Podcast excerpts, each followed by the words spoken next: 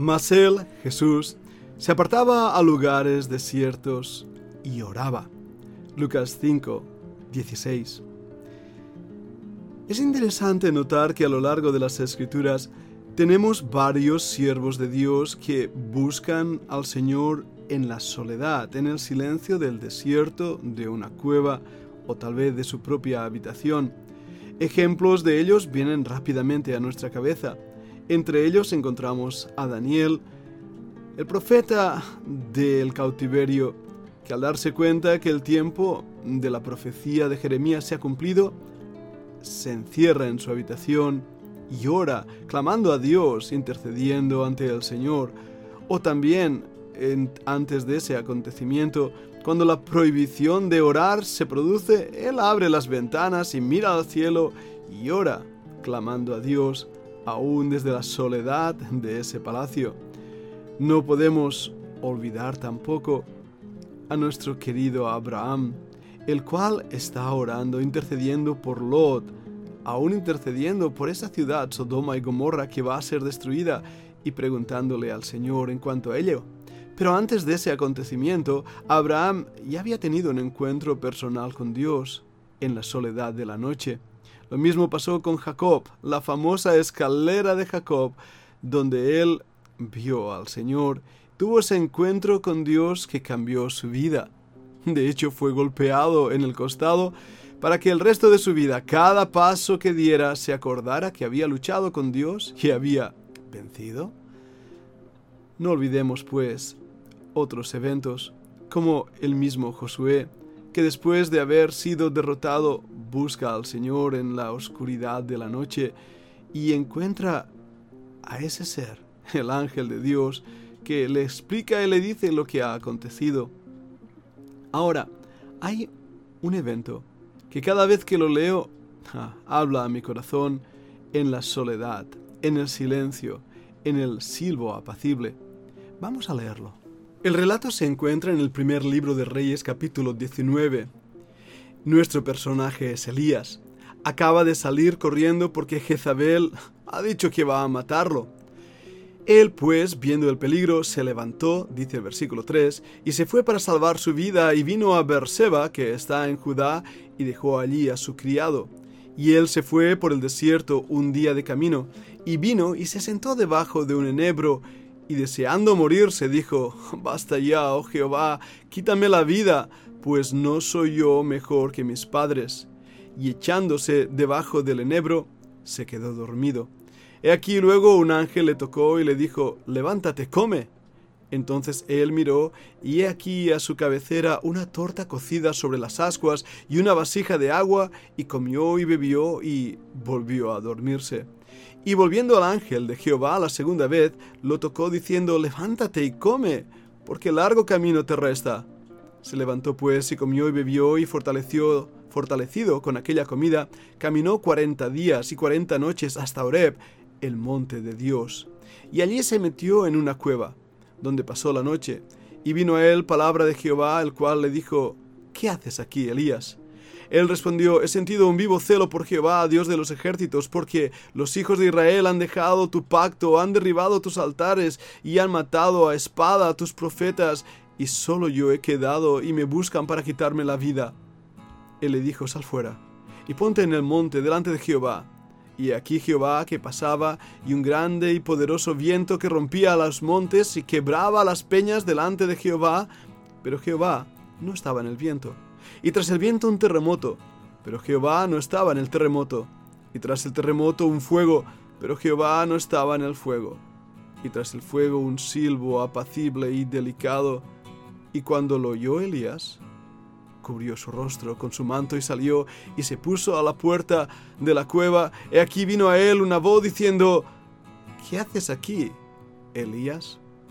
Sigue leyendo la historia en este pasaje. Quiero marcar varias cosas. Lo primero es encontrarnos con este viejo profeta en una actitud de desolación y desesperación. De hecho, ha tardado 40 días en caminar lo que equivaldría realmente a una semana de camino.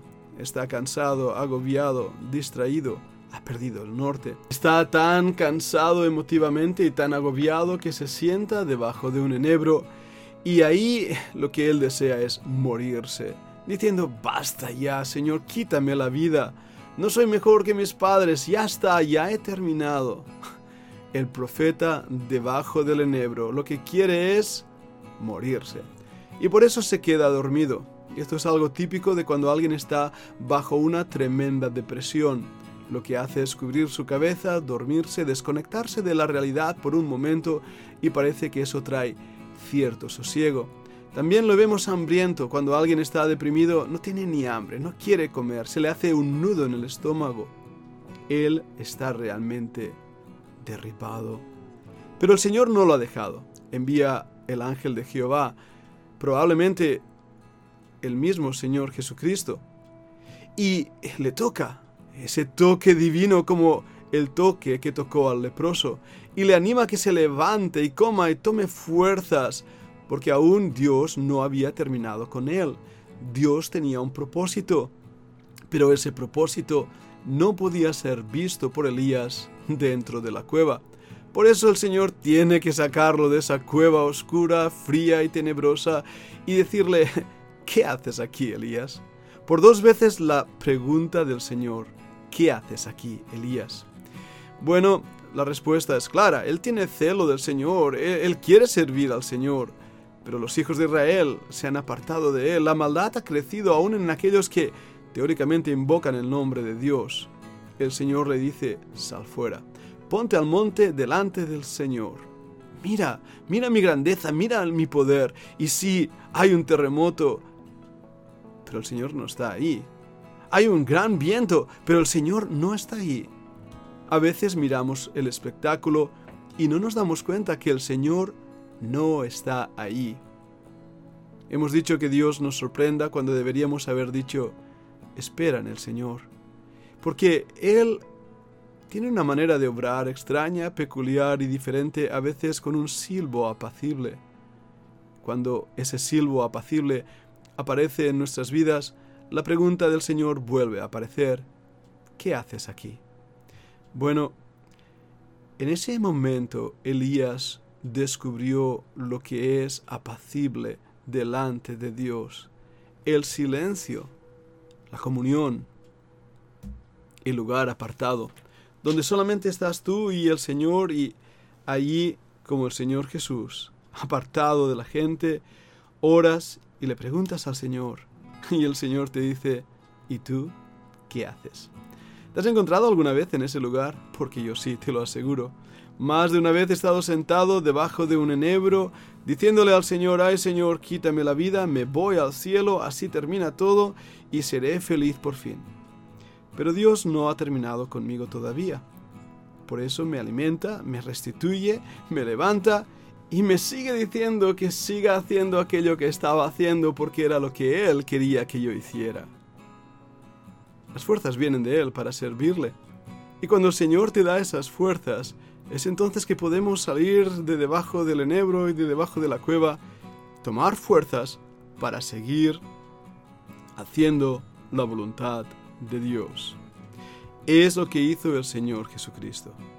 Las circunstancias no le impidieron seguir haciendo lo que Dios le había enviado a hacer.